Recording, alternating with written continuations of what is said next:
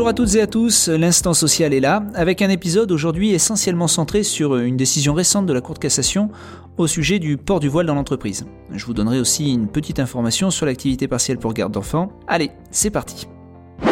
L'employeur peut-il interdire à une salariée de porter le voile au sein de l'entreprise?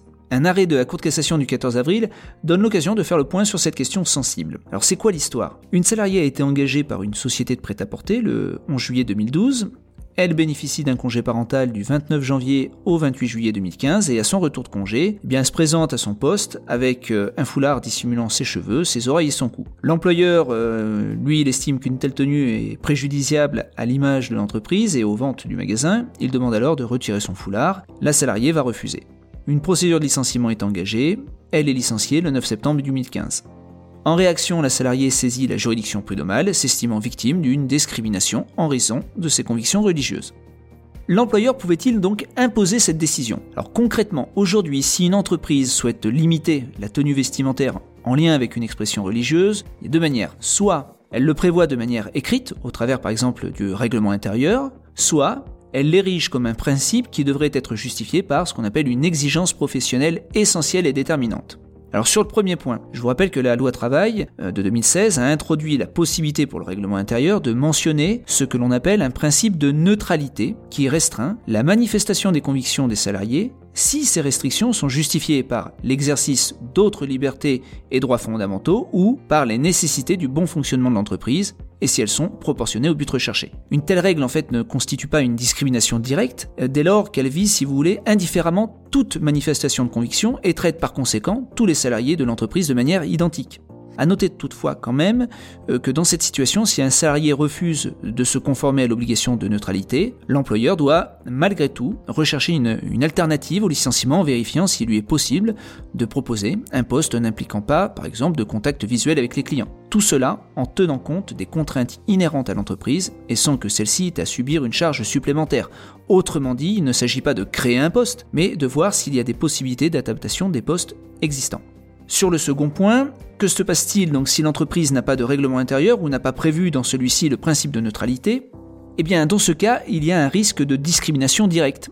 Sauf à établir ce que l'on appelle une exigence professionnelle essentielle et déterminante qui doit être dictée par la nature ou les conditions d'exercice de l'activité professionnelle en cause. Autrement dit, il faut s'assurer que les tâches confiées à la salariée impliquent objectivement le retrait du voile. Je pense par exemple à des raisons euh, liées à la santé ou à la sécurité de la salariée ou des autres collaborateurs. Et de mémoire, il y a une décision qui avait été rendue en 2013 au sujet d'une infirmière.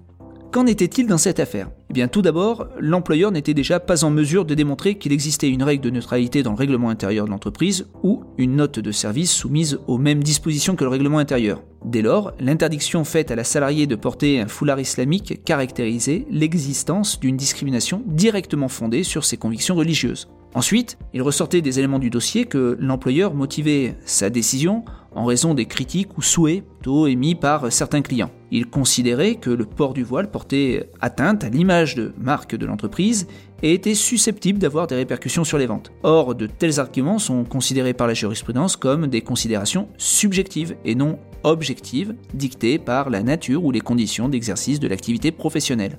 En conséquence, la justification de l'employeur au refus du port du voile ne saurait constituer une exigence professionnelle essentielle et déterminante. Le licenciement a été jugé comme étant nul.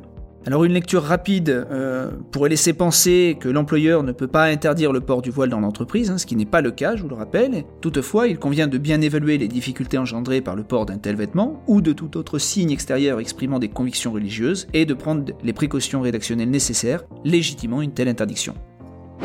Depuis le 6 avril 2021, les établissements scolaires et crèches sont fermés et des salariés sont contraints de garder leurs enfants.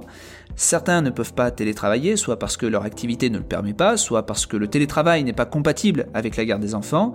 Dans ces cas, ils peuvent bénéficier de l'activité partielle. Et dans une version actualisée de son question-réponse sur l'activité partielle, le ministère du Travail apporte des précisions sur les conditions requises pour bénéficier de ce dispositif, et je pense en particulier sur la définition de l'incapacité de télétravail. Je vous invite à prendre connaissance de cette question-réponse actualisée que vous retrouverez dans la description de notre podcast. Et voilà, l'instant social prend fin. En attendant notre prochain épisode dans 15 jours, prenez soin de vous et de vos proches, et à très bientôt.